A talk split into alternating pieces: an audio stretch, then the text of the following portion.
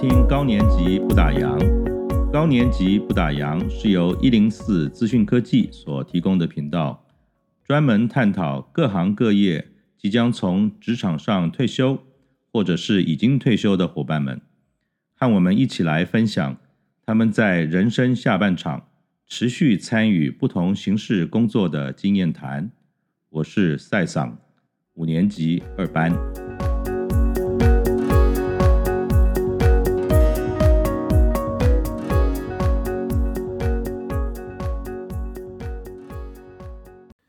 您好，欢迎您收听高年级不打烊。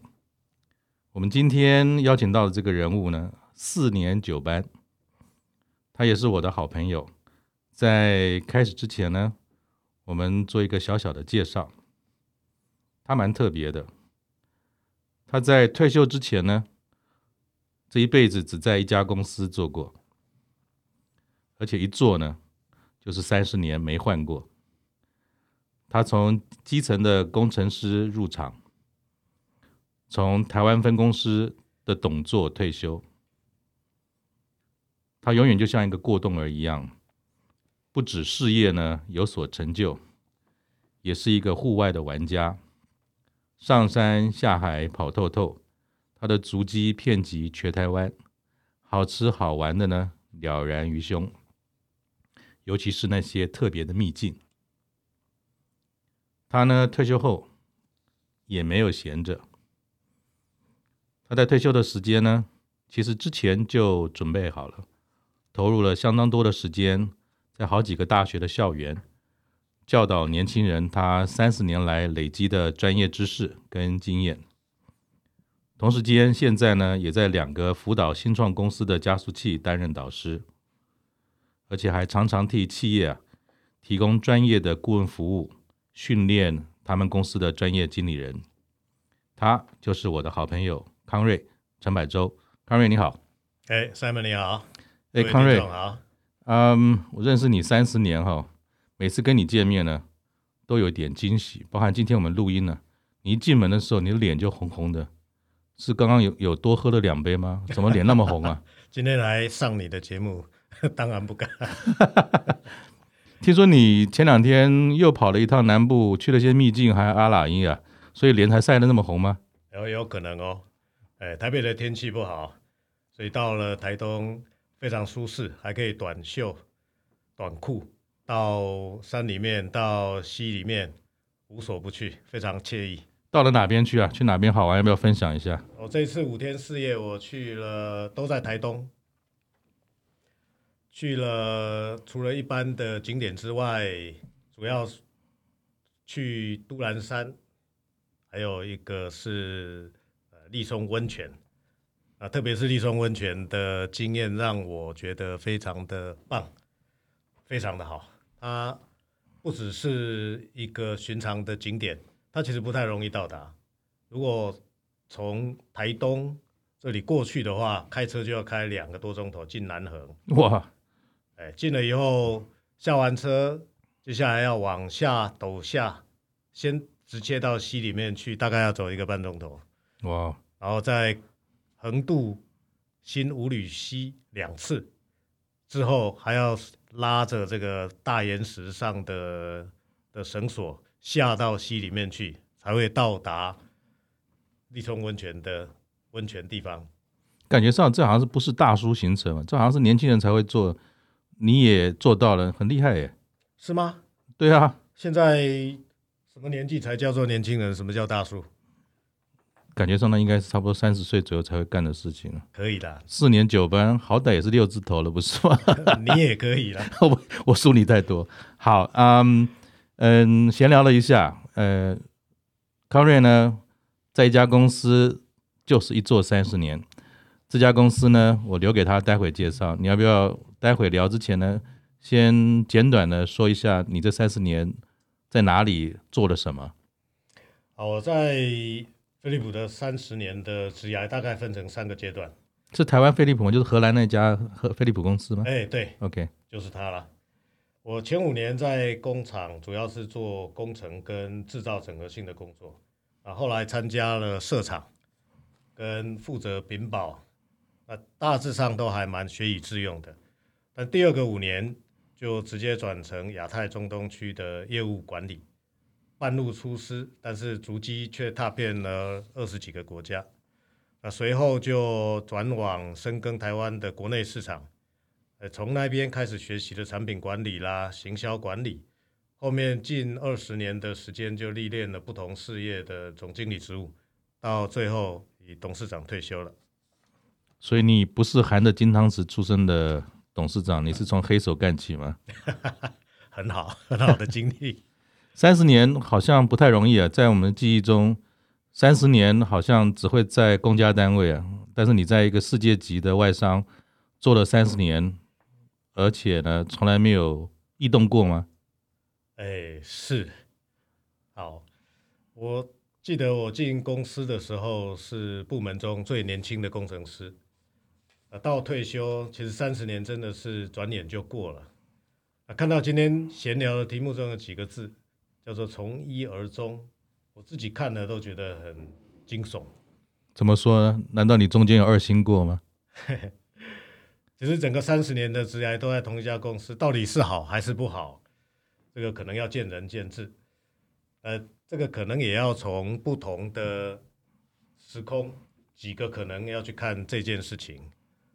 那我记得，在我当年的社会氛围里面，一般家庭的小孩都是期待着念完书就要进入职场，发展职业，接下来就要赚钱、成家、立业。那当时大家在意的都是要找一个稳定的工作，机缘巧合，所以我就进了台湾飞利浦了。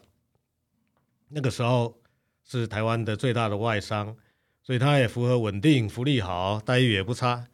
当然，三十年你也可以说这家公司太好了，所以待了三十年。那反过来，你也可以说这个人在外面找不到工作了。那 你太客气了，待三十三十年。可你你当时好像大学毕业之后淡江嘛，然后就直接出国了吗？还是说也工作过一阵子？哎，没有，我就出国了，然后回来就直接加入飞利浦。OK。那我在不同的。产业当中也做过了一些不同的工作，也担任过不同的职务。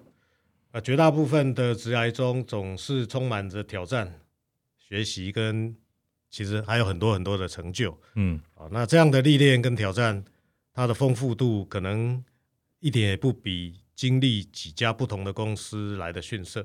嗯，所以我其实蛮归功于飞利浦的多样性，当然还有我自己的个性，也是蛮乐于尝鲜有关。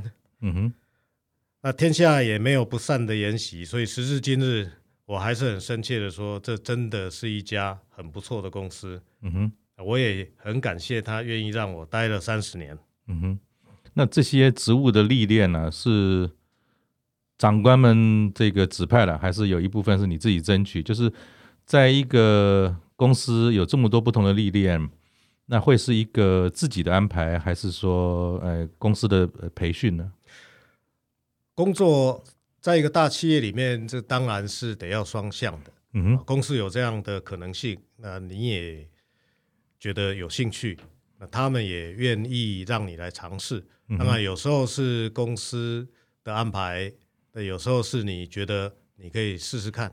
嗯哼，那在当时其实就是年轻嘛。对啊，年轻也没有什么好损失的，嗯哼，所以公司既然愿意冒这个风险，我们又何尝不愿意呢？嗯哼，那主要是有这样的机会，其实你就代表着有很多的学习的可能性，嗯哼，因为三十年啊，说长不长，说短不短，但是其实我的理解，你也差不多退，你是二零一八退休的嘛？哎，对，到现在也差不多两年多，快三年，在当时啊。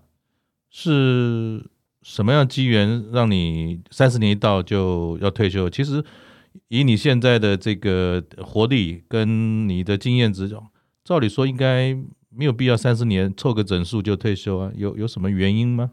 哦，这个其实也是蛮有趣的了哈。那当然也跟后面要跟你这边分享、跟听众朋友分享的这个有关。呃，说回来，我是二零一八年的五月退休的，但是早在一六年的九月，我就跟公司报告要退休的时程了。哦，所以等于差不多有十八个月的时间。那确实，他们都觉得时间还早，也许我只是说说而已。嗯，啊，他直到进入二零一八年的年初，他们才警觉到我是认真的。嗯，那从探寻是不是因为台湾法定退休年龄的关系，所以你要退休啊？到没有人要你走，干嘛你那么早退？啊，以及我没有人，那你可不可以待到我找到人？对，这好像是一般在企业里面，当一个很重要的干部或重要的经理人有可能要异动的时候，大部分从管理层或者老板来讲，都会面临的挑战嘛。其实这个很容易理解，对啊，因为你如果从几个方面来看，第一个，如果从公司的角度来看，这是一个稳定，他们可以信赖。所以你能够继续的贡献你的绩效，所以对他们而言，不要变动是最好的事情。当时你下了这个决定，第一个告知的对象是谁？是你直属的主管吗？还是荷兰总部的某个老板？没有，直属的主管。那当时的情境，如果你还记得的话，你花了多少时间告诉他这个决定？跟他花多少时间来说服你不要退休？我告诉他们的我。第一个反应是这个台湾法定退休到底是几岁？你也搞不清楚，你就跟他讲了。哎，我当然搞得清楚，他搞不清楚。然后呢？哎，但是我认为他听进去了以后，并没有认真看待。为什么？因为还早嘛，还有十八个月。其实他们也会觉得纳闷，那你那么早跟我讲干嘛？嗯哼。所以他们其实也不太笃定这个到底是真的还是假的。嗯哼。哎，那总是。总之，这个时间就很快就这样就过了。嗯哼，啊，那其实我很早就认清，每个人总有一天总是要退休的。对，那只是退休的时间早一点跟晚一点，啊，退休的原因不太一样而已。那有的人可能退休原因是功成名就啦，或者借龄退休啦，另有他救啦，或者。不太好的状况就是健康不佳啦，或者甚至身故。嗯，哦，那我其实也看过好一些公司的长官，这个退休后或者是在任内就过世啦、生病啦。呃，我也很清楚，即使你有再大的贡献，那一旦你离开了公司，就算公司希望继续照顾你的健康，那个时候其实都已经师出无名了。嗯，所以我觉得照顾好自己，某一个程度在贡献。公司的同时是必须要好好的去兼顾的，因为听起来你用十八个月之前就超前部署的告诉了你的 主管或者是公司，那照理说超前部署的前一段叫做超超前部署，你是在怎么样的一个心情或者是一个什么样的机缘下呢做了这个决定？可以聊一聊吗？因为当什么都在别人眼中都是顺利的、安全的，然后也做得很好，然后自己本身。心理啊、生理啊，各方面都很棒，的确会有一些让人家 surprise。可是你做的这个决定，而且你是非常有系统规划的人，超超前部署的时候，是什么东西在你的脑子里面，或是什么样的情境，让你做的这个退休的规划呢？退休我认为是要规划的，嗯哼，那因为它是一个下半辈子最重要的一个决定。啊，待会儿我们可以在后面再慢慢的去探讨这个问题。嗯哼，呃，有一个很重要的关键是我曾经在还没有退休的时候，曾经去到一些比较远一点的学校去演讲啦，或者是去帮帮忙。嗯哼，啊，我记得印象很深刻的是，有一天我要到台中去，但是我早上要五点多起床，六点半要出门，要去搭七点多的高铁。到达台中是八点多，立刻计程车直接杀到学校去，大概八点五十要上九点十分的课。啊，上完课到中午了，吃个饭，然后也有企业留下来想要跟我再多聊聊，就聊到个两点钟。嗯，接下来又去坐计程车，又去坐高铁，又再回到公司去，五点半，很紧凑，非常的紧凑。所以事实上，如果你想要去到离比台中更远的地方，当你在职的时候，就算心有余，真的会力不足。嗯哼，所以我看到了这一些事情，我也很觉得城乡之间的资源的分配确实相差非常的大啊，所以我也给自己一个警惕，也是一个提醒。将来我如果退休了，我希望我要能够到达我上班的时候我去不了的地方。那这个就需要一些专注，这个就需要时间，当然意愿是很重要的。所以就是说，你体会到体会到一件事情。当一个人一天只有二十四小时的时候，而且你想要做一些对你自己渴望做而且有意义的事，你也必须要把时间投入到更多。如果要更多，可能你就要取舍。而且去的时候，你最好还要能够走得动，你要有这个力气，要有这个精力，要能够去到那里真正产生实质的贡献。所以我在反过来，如果到了六十五岁的时候才退休。那可能到了那个时候，我的精力、我的活力可能都已经大不如现在了。所以权衡之下，我觉得如果一份工作做了三十年，应该也够了。那何不把其他的时间留着去做一些想要做，但是一直都还没有办法尽心的去做的一些事情？所以，其实你当时脑子里面是想到的退，但是你没有想到休，你只是。以退为进，转场做另外一件事。我觉得这已经算休了，嗯，因为这些强度如果来跟上班的时候来比，其实这个已经算是非常自在、悠闲又休闲。嗯哼，那这个是一个动机的问题。嗯，当你有动机的时候，你做什么你都不太会觉得辛苦。是，哎，所以也是那样的原因，就促成了我在一八年五月的时候，我就决定就是。要退休了，那那当时做的这个决定，我们也常常遇到说，想当年我要退休的时候，太太也问我说：“你想清楚了吗？”那家人对于你这个深植壮年依然可以赚大钱的时候做这个决定，有没有什么当时跟你一起讨论跟规划的呢？哎呀，说实话，其实是我老婆提醒我应该要退休了。哦，是怕你赚太多 是吧？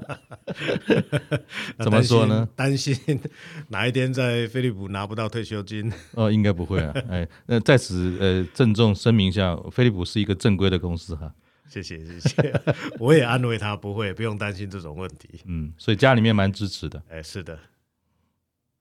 好，因为有家里的支持啊，其实就有很多的事情可以做得更好了。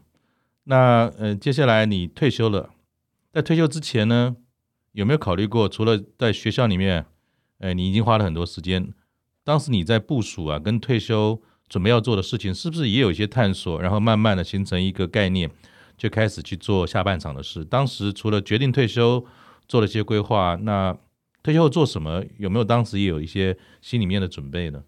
好。退休，刚刚提到退休，我个人是一个做计划的人，是做规划的人。呃，我也蛮能执行我的计划，我的规划。呃，我觉得退休非常重要。像 Simon 你刚刚所提的，如果没有想清楚的时候，会后悔的。那你想了哪些事，可以跟大家分享一下吗？好。我如果把这个题目稍微把它放大一点点的来说，它好了。嗯，我说如果呃，即使是家财万贯的有钱人，退休的决定对他这种人富人而言，其实我认为仍然是影响重大的。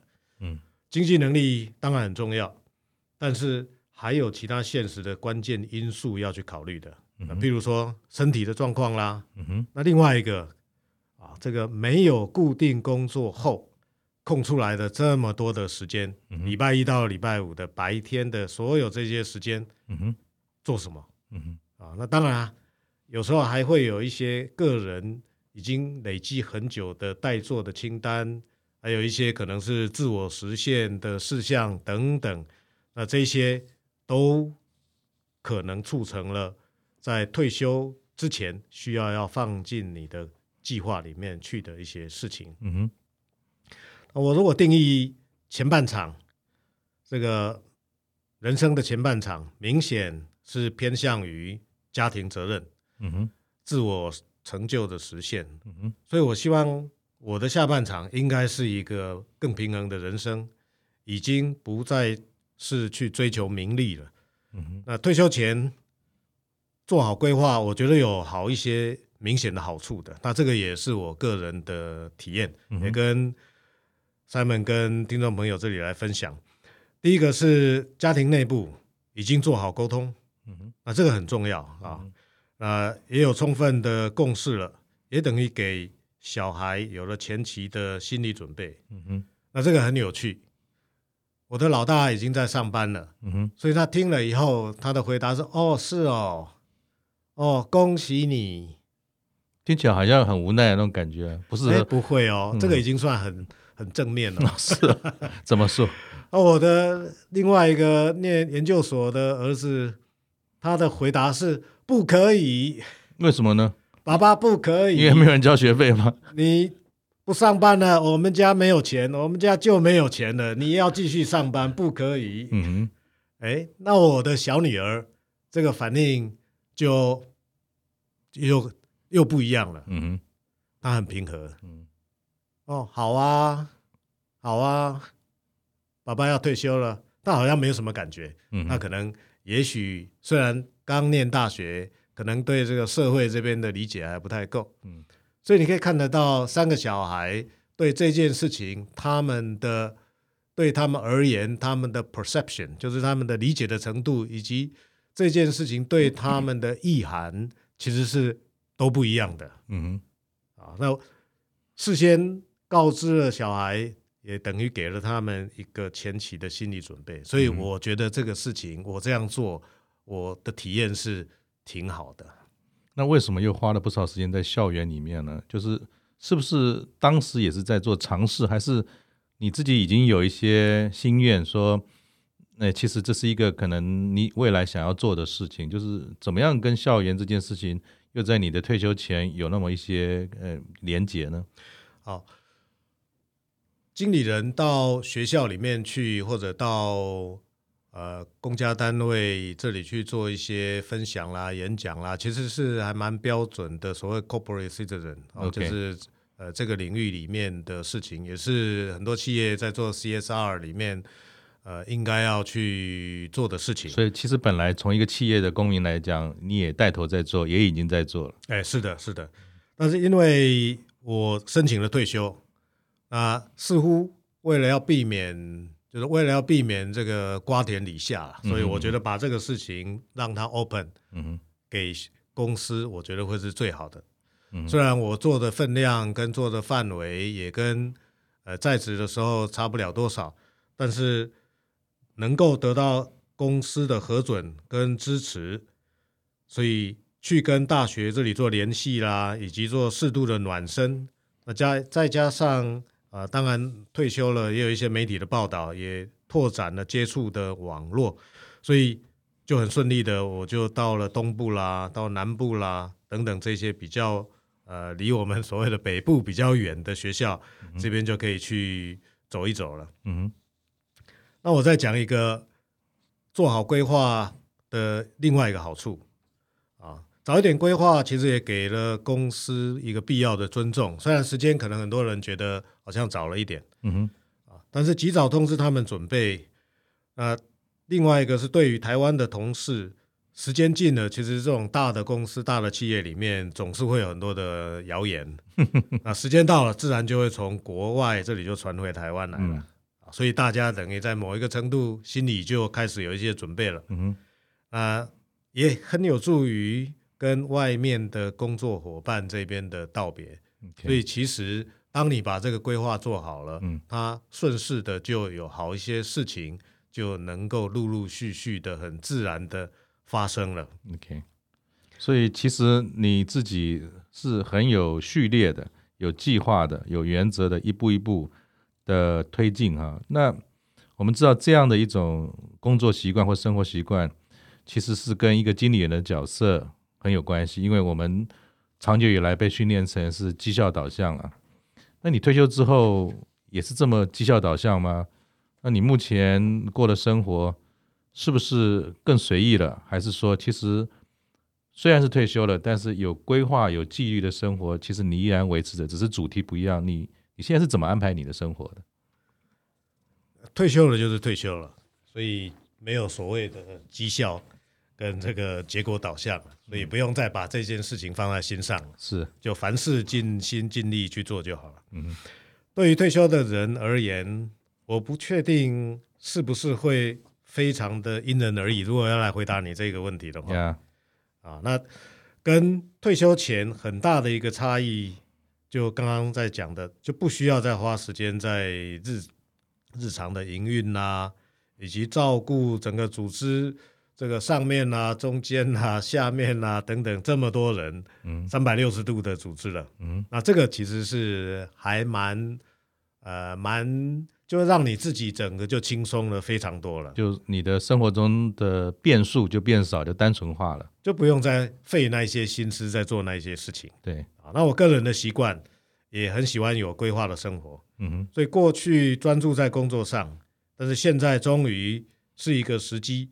把家庭当成重点了，嗯哼，所以家庭成员的需要就是优先，啊，随时都要满足，嗯，我的时间大致上是这样安排的，固定的行程有学校，就一个学期几次的行程而已，嗯，所以我并不是整个礼拜都在那里，或者一个礼拜要去好几次，嗯，那事实上也不太容易，因为有一些学校是在比较外地的地方，对，那加速器是。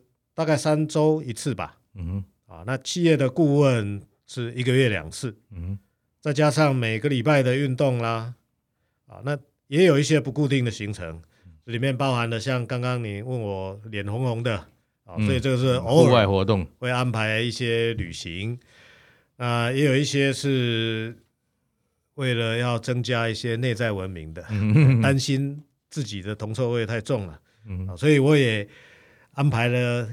我自己要去这个参观一下这些博物馆呐、啊、美术馆呐、啊、一些表演的场馆呐，啊，然后还有一件事情我觉得很棒的，嗯，是我确实规划了我要重温、重看这个武侠小说的这件事情，嗯，那今年正好是中视的新《倚天屠龙记》重播，你还工伤时间。所以，终于我也在两年半之后，我实现了我计划中要重温武侠小说的梦了。所以你，你你这样的一些生活的安排，也给我自己一个提醒了。像我就是很随意的，我好像没有办法像你那么规律的，就是说很多东西把它规律化、纪律化。我好像都是睡醒了才想说等一下要做什么。哎，我也想跟你学学，像这样的生活形态，这个可不可以分享一下？不，我觉得这就是钟摆的两端了哈。很有纪律，好像就没有弹性，没有变化。可是没有纪律，好像就暖勾勾，好像生活很糜烂。所以我觉得从你身上看到的事情是规律跟纪律啊，其实也是蛮重要。因为我觉得那时候我退休，我记得最大的一个失落感是，突然之间我的 Google Calendar 是空白的，我不知道我要做什么。我记得以前一天大概都十到五个会议跑不掉嘛，然后跑东跑西，有时候出差。所以我觉得，至少从一个上班族或是正职的人来看，其实退休后要保持规律的生活，然后从规律中再找到乐趣。我觉得你这样的安排是是一个蛮好的参考。就是生活是需要被经营的，它应该不是，诶，虽然我有点糜烂，可是也也不至于是说睡醒了就什么都不管，还是有点有一点安排计划，只是保持很大的弹性的。像你就是给了大家一个示范。试着让自己生活规律、纪律化，其实是维持生活的动能跟体力也蛮重要的一个方法嘛，对吗？其实 Simon 你太客气了，我有时候要找你出去的时候，你常常跟我说：“哦，你已经都排好了。”所以你可能也是工商时间。没有没有没有没有没有，像你你可以讲那么清楚，我有时候会想不清楚我到底明天后天要干嘛。我我是因为今天要来你的节目，所以才把 有做功课，有做功课。好，对，虽然讲的。行程那么多，但是其实并不是每天都要重复的，是，所以这个跟上班的时候就非常的不一样了。那自然，虽然你刚刚提到说有规、有这个规划、有纪律，但是你不是每天要重复的事情，你很容易就能够产生了一些休闲呐、啊、嗯、悠闲呐、啊，还有自在的这种感觉了。那这种感觉正是我个人。非常 enjoy 的，在退休的这段生活里面，嗯，我觉得非常棒的。对，我觉得你有这样的动能跟活力，还有你是生活的价值观哈，跟我在当年，我记得我们两个相识在差不多二十七八年前，可是我在飞利浦待的比较短，我待了七年就离开了。你在这三十年来，就我所理解，其实当你慢慢担任更重要的职责，在不同的角色、不同的历练上，其实你带领的飞利浦的团队哈，有很多的创举，而这些创举呢，有时候跟你聊，听起来都觉得不可思议。你把整个公司的人带去不要上班，竟然跑去征服台湾那些诶很有名的地方，高山啦、湖泊啦等等。那你是怎么做到这件事？而且这件事情通常在外商来讲都是吃力不讨好的。外商绩效导向、盈利导向，你花了那么多时间投资在员工身上，创造个人的价值跟生活的理念，这个很不容易的。那你为什么要做这件事？跟这件事情跟你未来在退休后去连接在校园里面也好，或者说你持续自己这种有活力的这种生活。他们扮演什么的角色？你当时为什么要这么做？替台湾飞利浦还有你的员工一起创造了很多很好的难忘回忆，而且都是吃力不讨好的。Simon，你一直在强调吃力不讨好。的确啊，哎，其实我还蛮 enjoy 的。那那这后面应该有些故事吧？呃、我觉得我的员工们应该也都还蛮 enjoy 的。好，这个我来说明一下。嗯、是，哦，飞利浦有一百多年的历史。这样的跨国企业当然已经发展出了相当能够承受世代挑战，还有传承的企业文化。但是我在个人竟能够体会到一个领导者对于塑造在地组织文化来呼应全球文化的重要性。嗯哼，啊，那原因很简单，因为领导者你才有这个资源，你才有这个权利，啊，你也才能够看得到。为什么要做这些事情？嗯哼，啊，飞利浦是一家在永续经营上面非常给力的公司。啊，从永续的利害关系人来说，其实有很多的实体，比如说能源的使用啦、产品的包装啦、供应商的管理啦、社会的回馈啦、员工的对待等等。很多的领导者会以符合当地法令。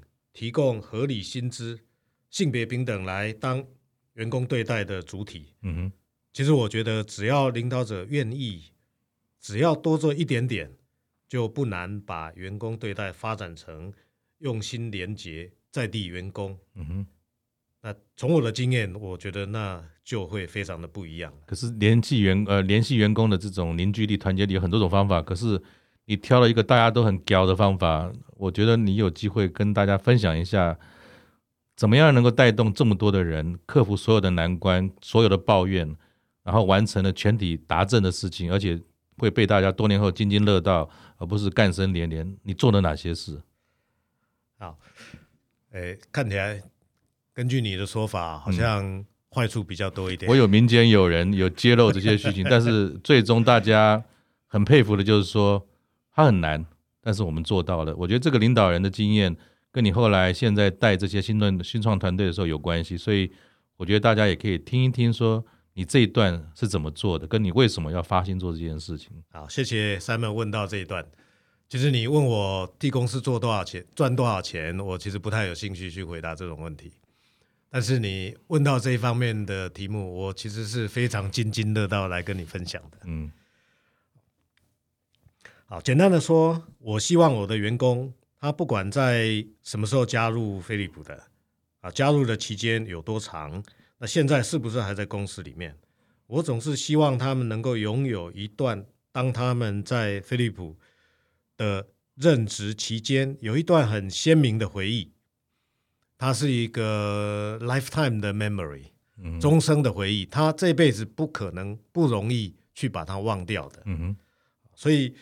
呃，做这些活动，我其实做了一点挑选，而不是我不做这一些这种 outing 的这种活动，游览车载着大家一起去吃吃喝喝啦，嗯、哼。然后找个好旅馆、好餐厅，大家就拍拍手，嗯，但是就吃一顿饭，住一个好旅馆，这个大概三个月、六个月之后，大概就不会记得了。所以你很在意的是意义。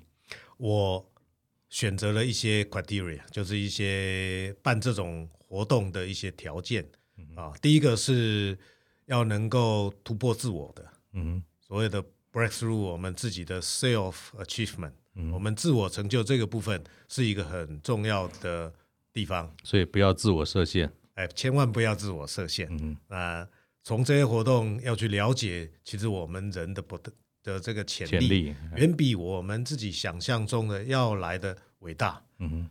那第二个是这些活动要团体一起去做，嗯哼，才有意思，嗯哼。自己去做也很难去做的，嗯哼。那第三个就是刚刚讲的，它要成为一个终生的回忆，嗯哼。所以。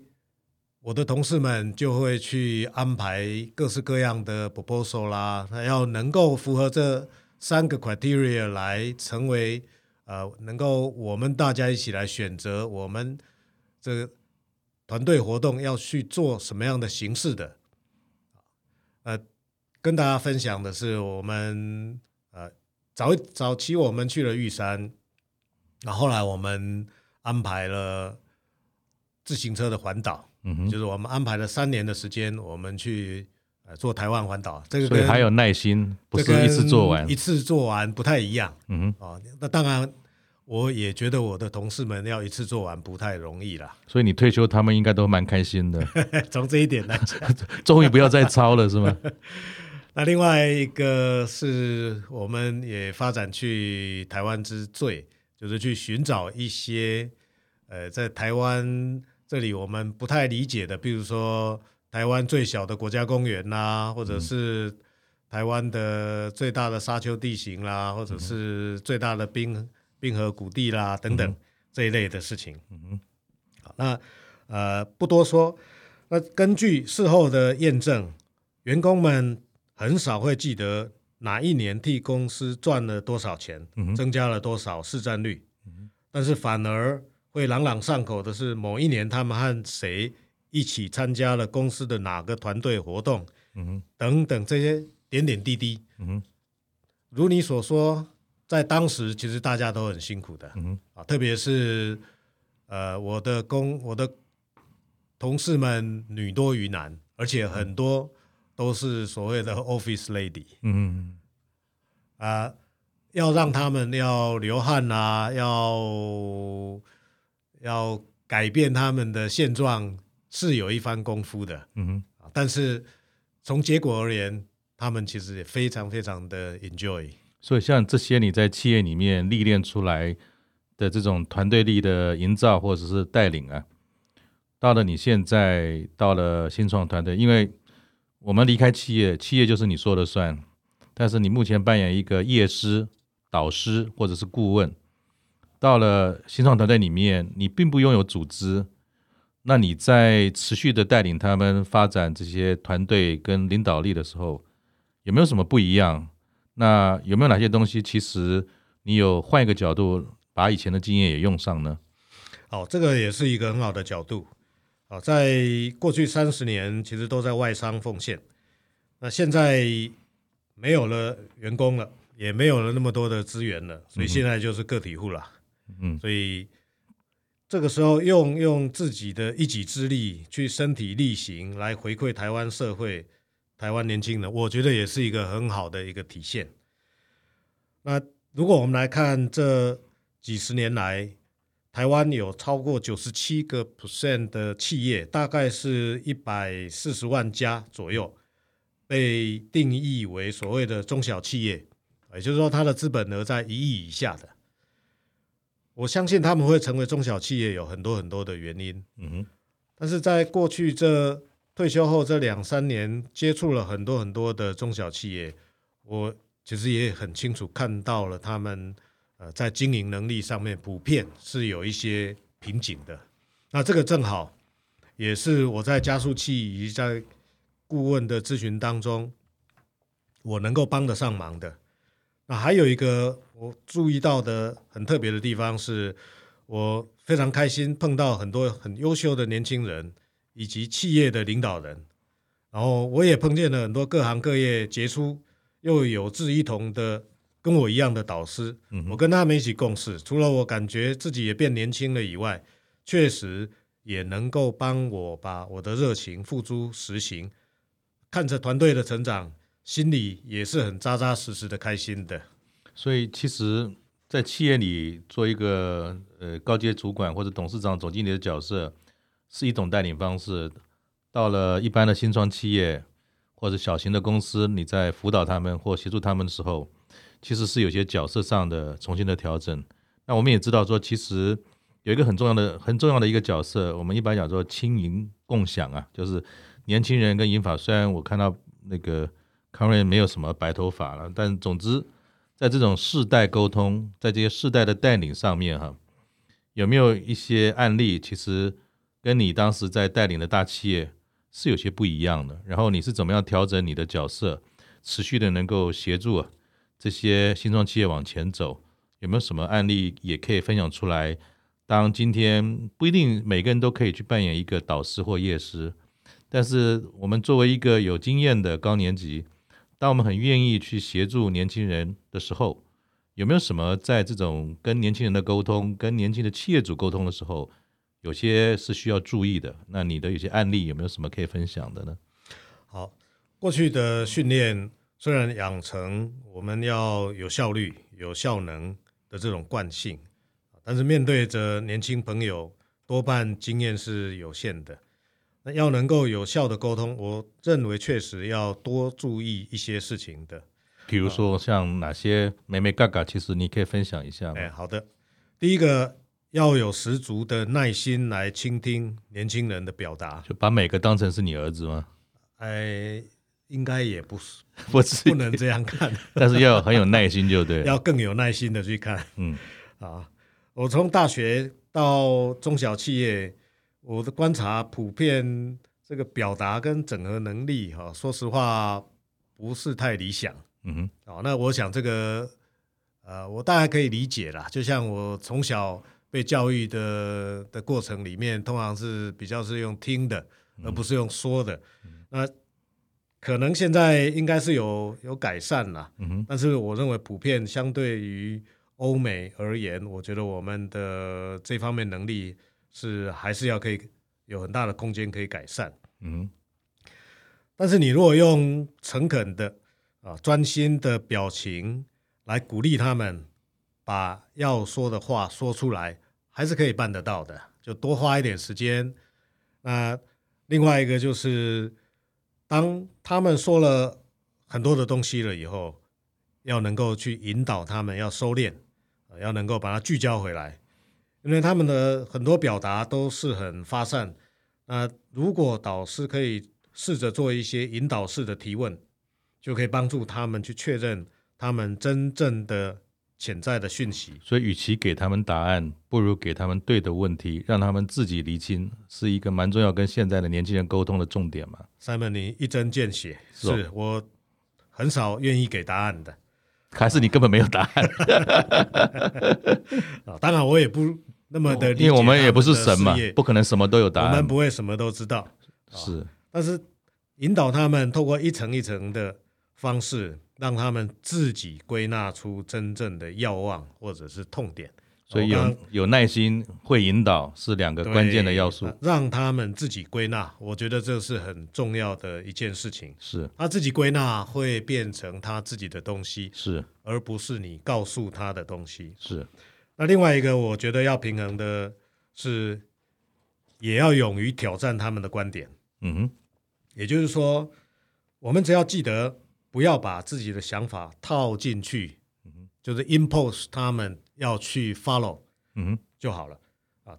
挑战年轻人，除了他们所说的，多问他们几个为什么。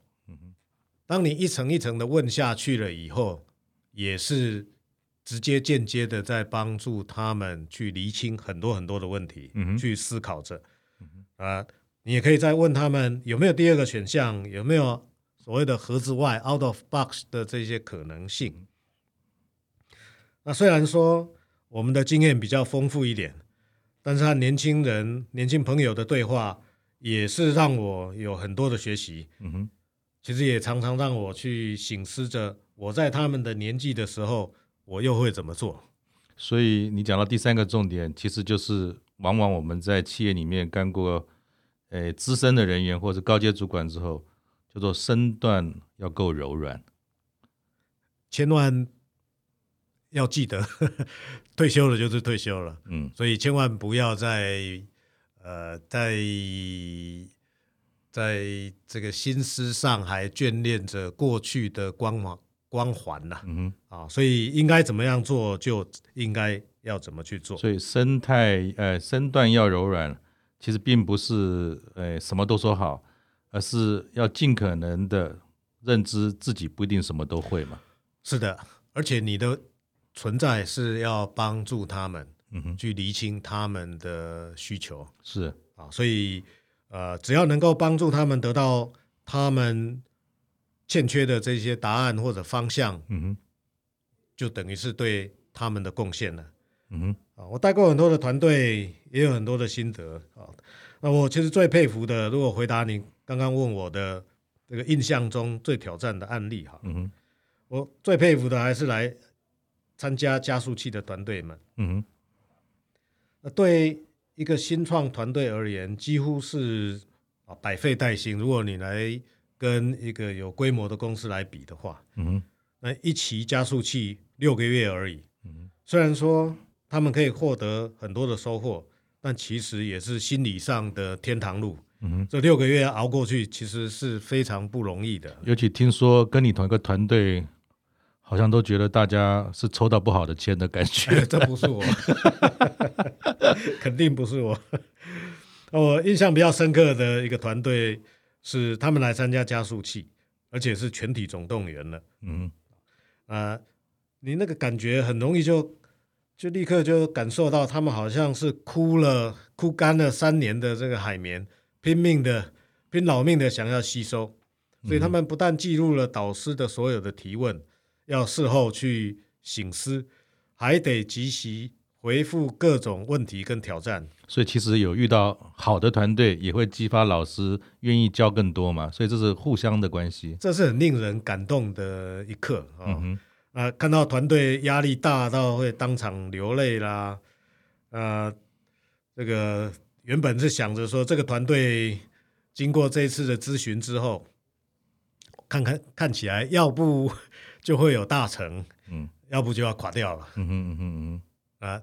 呃很开心的是，到下一次的咨询来的时候，他们变得更坚强了。因为这个团队，我我记得哈，因为我在这些加速器当中有一部分也跟康瑞有共识。其实我觉得康瑞很棒的一点就是，他不是给个答案，他其实是问他们问题，是问题的本身让他们就说产生的这种我们讲求生的意志也好，或是反省力，其实并不是你给他一个答案。哎，是的，是的，是的，嗯哼，啊，那这个事件，呃，我的。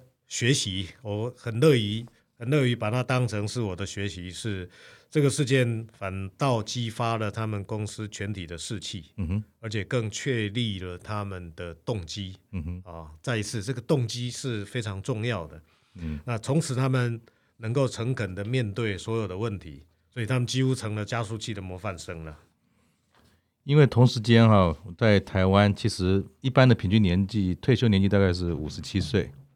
但是我也知道，说过去、欸、我也正好哎，过去这十年来，其实也有一阵子有很多的这些台湾的精英啊，西进到了中国，那也有不少人，哎，可能也在五十岁左右其实就退了，但是有一生的好经验、好武艺，就像康瑞一样。如果现在我们的听众啊，刚好也有些听众想要成为另外一个康瑞，也能够把自己所学啊，贡献给社会、给年轻人。如果他也有这个想法，想要去协助啊、呃，当为一个业师或者是这个导师的时候，有没有哪些建议？康瑞从你一路走来的这个心得啊，可以给大家说怎么开始这件事？跟如果做这些事情的话，有没有哪些准备要准备好？好问题。其实你问我，我只有两三年的经验，所以不太确定我。是不是能够给出一个很完整的答复？嗯哼，那退休前，原本我以为自己应该算是年轻的退休族，至少我公司啦、我的同事们呐、我周遭的人呐，通通都这样认认定。但是没有想到，我加入加速器之后，我发现我是加速器的导师当中年纪最大的，所以我也很纳闷，这个为什么我到了这把年纪才看到我应该要来替社会做一些贡献？为什么我加速器的其他导师朋友们，他们比我更早、更有慧眼，他们就看到、意识到了。他们应该要对这个社会做一些贡献，嗯哼，所以这个也是我非常佩服他们的地方。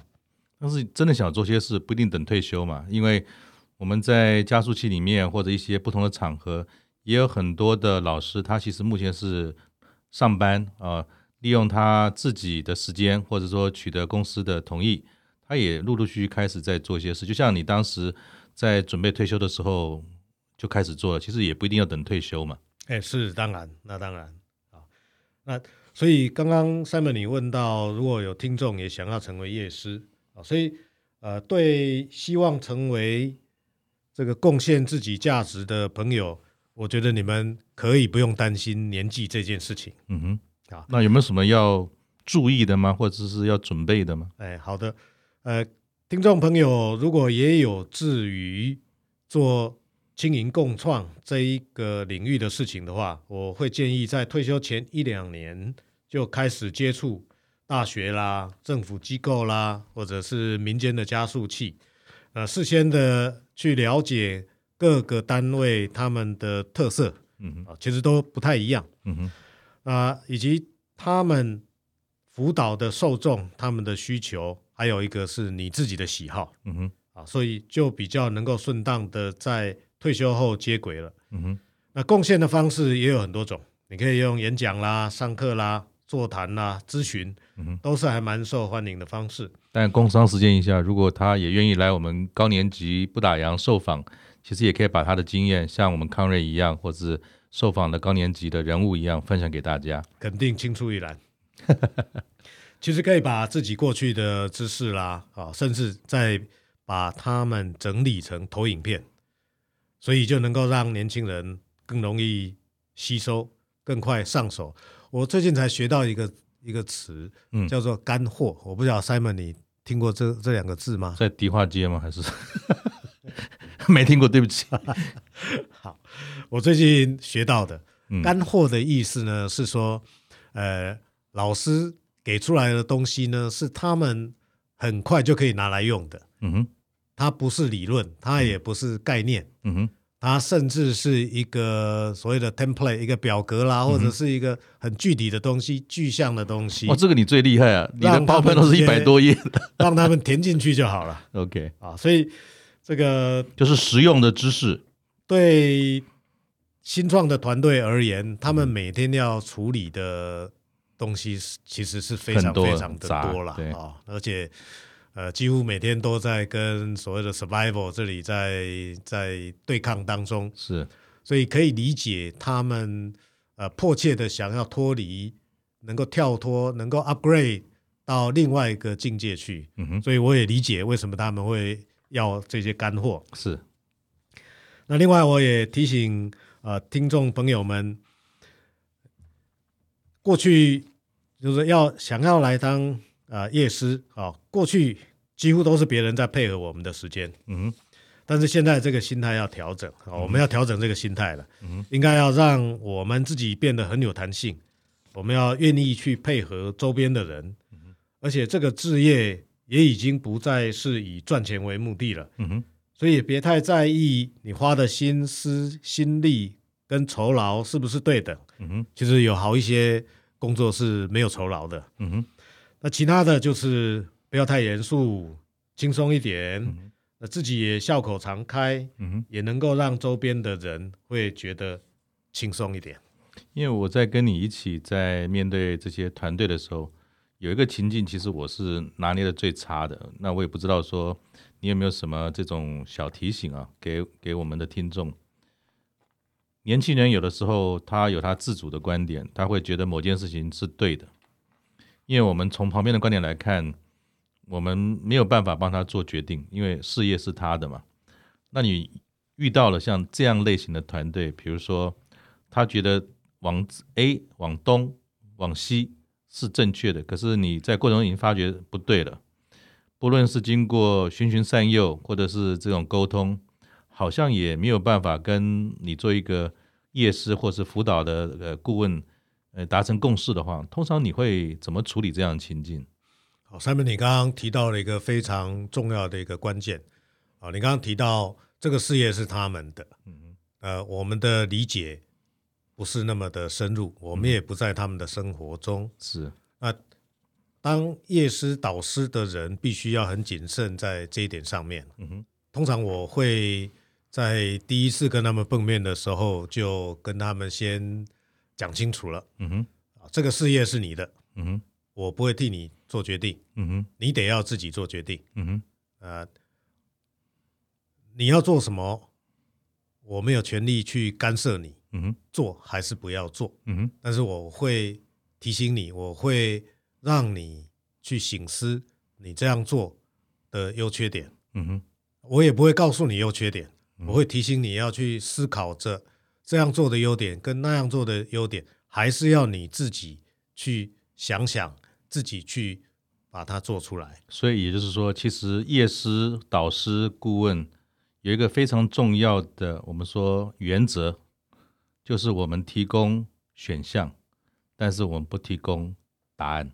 简单的说，就是把这个过去我们常常听听到在讲的，到底是要给鱼呢，还是给鱼竿呢？嗯哼，就是把这件事情把它具体实现而已。嗯哼，OK，好，嗯、呃，时间过得很快哈，我想在我们结束今天的呃访谈之前，我可以请教呃我们康瑞一个小问题，就是说。一年一快啊，很快就要过去了。那我们现在已经到了一个年底，然后慢慢的明年就要开始了。我好像从你的刚才的访谈当中感受到，其实我没有感觉你退休了。我觉得你换了一张名片，那张名片是从台湾飞利浦的董事长呢，换成一个叫做飞利浦，不在飞利浦里面，但是您自己有自己的事业，有你自己的想法，就是陈百洲三个字。你过得很自在，然后你把你自己想做的事情都发挥了，那这是蛮不容易的。因为我记得我离开之后，离开公司退休之后的第一件事，我没有名片呢，我不知道怎么要介绍我自己。我就是阮金安，我是 Simon，我是赛尚。但是我觉得说你的退休呢，其实你用你的行动，用你的故事，用你的活力，你帮你自己印了一张好大的一张名片。叫做陈百洲，但是各位，呃，因为我们百洲兄不太用呃 FB，所以请各位不要不要去 Google FB，但是你 Google 他的大名会出现、啊。那有没有什么你可以在岁末年终啊，你让一个活力满满、精力充沛的这个呃高阶主管，虽然退休了，我实在也没有从你身上看到什么退休的感觉，有没有什么年终的感想或者是建议？提供给我们大家来分享呢？好，呃，如果我们把退休前的人生叫做上半场好了，啊，那这个时候已经是自己要过一个下半场的时候了。那我希望的下半场，呃，我来描述一下给大家听听看。啊，一个是经济要不虞匮乏的，然后其次呢是要能够支援家庭的成长。还有和谐的，那小孩也越来越大了啊，再来是要能够充满学习，啊，跟得上时代脚步的。